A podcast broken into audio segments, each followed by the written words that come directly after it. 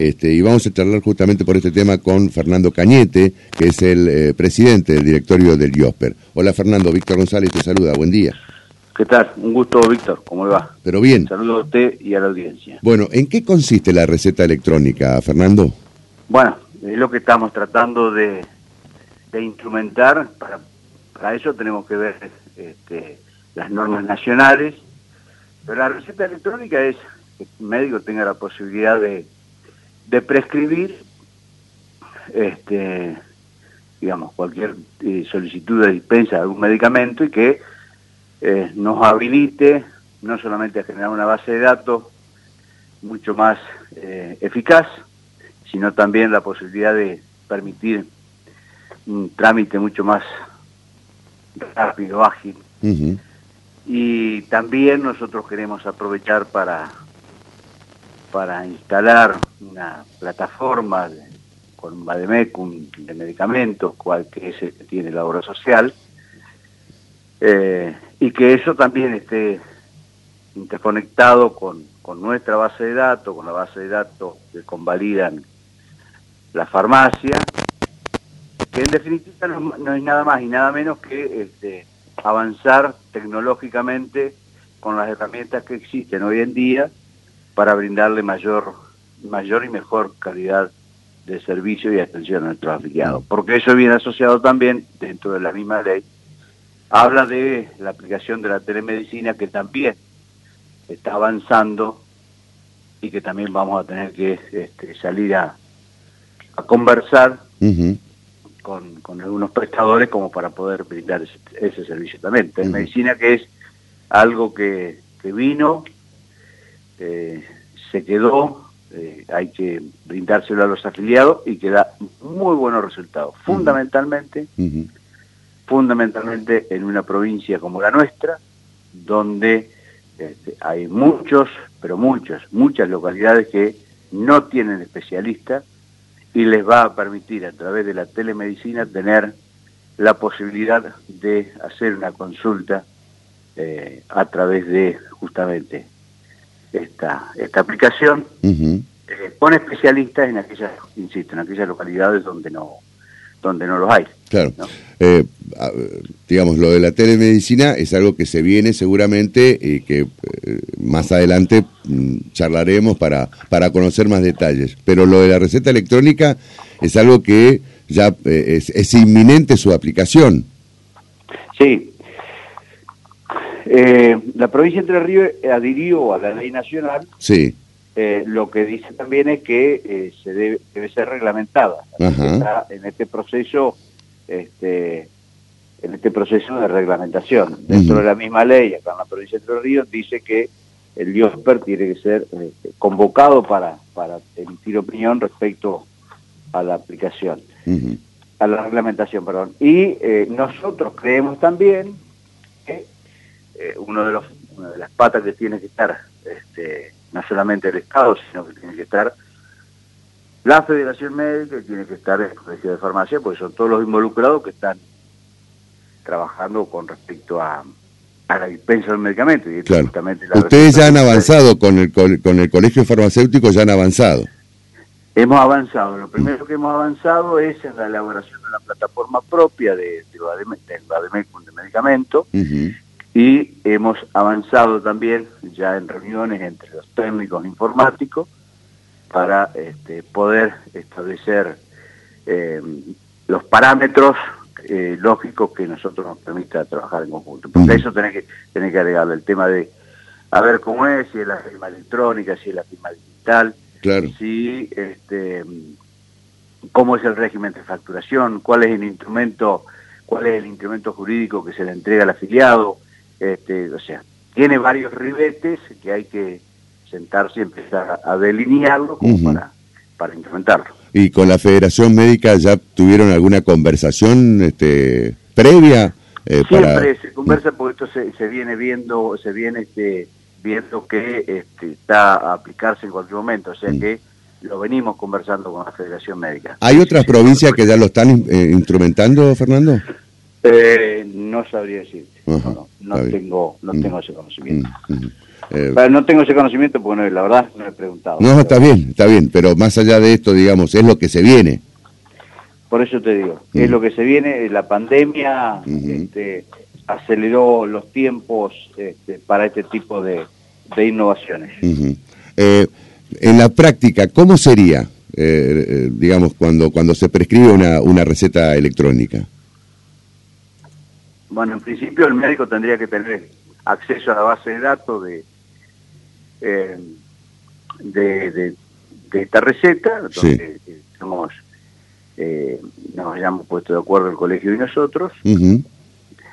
Eh, entiendo yo que es eh, se hace electrónicamente y bueno, y ahí tenemos que empezar a ver si se imprime, si se imprime me parece que es, es innecesario, entonces hay que ver si tiene un QR, si el QR este, se tiene que transmitir a través de, eh, es lo que vamos a llevar como constancia en, el, en la farmacia, la farmacia va, va a captar ese QR, qué instrumento, por eso digo, qué instrumento sale de la farmacia válido como para dejar constancia de que el afiliado recibió la dispensa del medicamento, que la farmacia entregó, esa constancia tiene que tener también nuestro troqueles, el troqueles si sirve para como si, como régimen de facturación, porque yo también tengo que dar respuesta al tribunal de cuenta.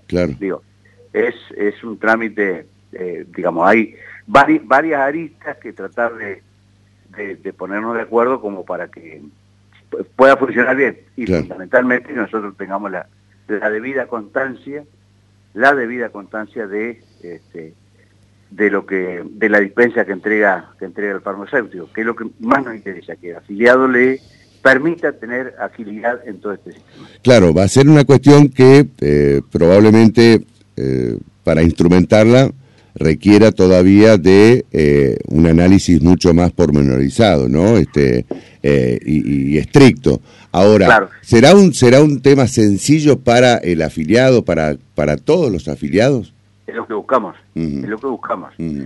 Hoy en día, que, a ver, tenés aplicaciones para todo. Sí, claro, es verdad, sí, sí. Hoy en día hay aplicaciones para todo. Me imagino que una de las cuestiones va a ser eh, definir la aplicación. Una vez que esté definida la aplicación, empezar a sociabilizarla en todos los afiliados y que eso sea el instrumento, me parece a mí, que es mi pensamiento expresado en voz alta. Este, deberíamos este, ya empezar a compatibilizar con, ya digo, con la Federación Médica, con el colegio, y de ahí en más empezar a trabajar. Muy bien.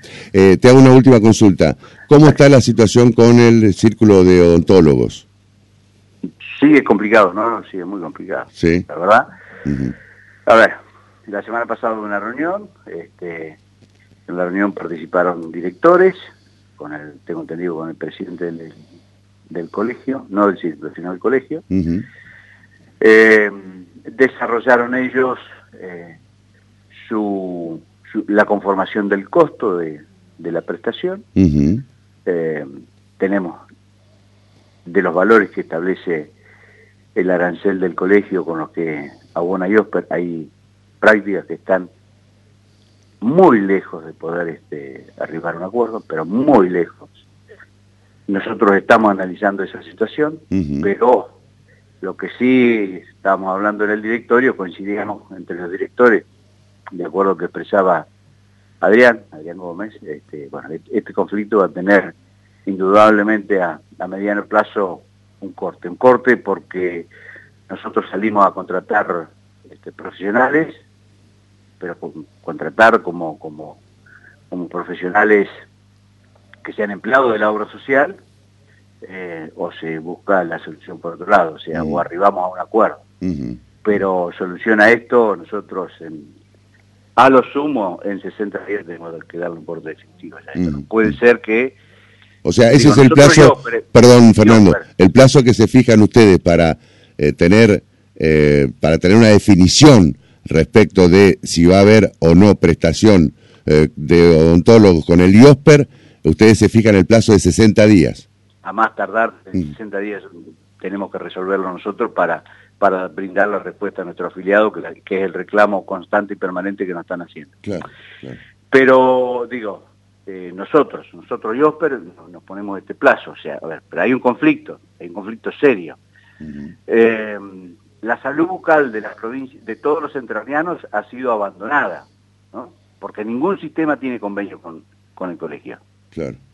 ¿No? Entonces no es un problema de IOSPER, es un problema de que la salud bucal de los entrerrianos ha sido abandonada, porque no hay un tratamiento dentro de los sistemas, eh, dentro de los sistemas que están incluidos en la seguridad social, ¿no? Ahora, este, eso a nosotros, por supuesto que lo analizamos, pero desde la, desde, desde la estructura política y nada más.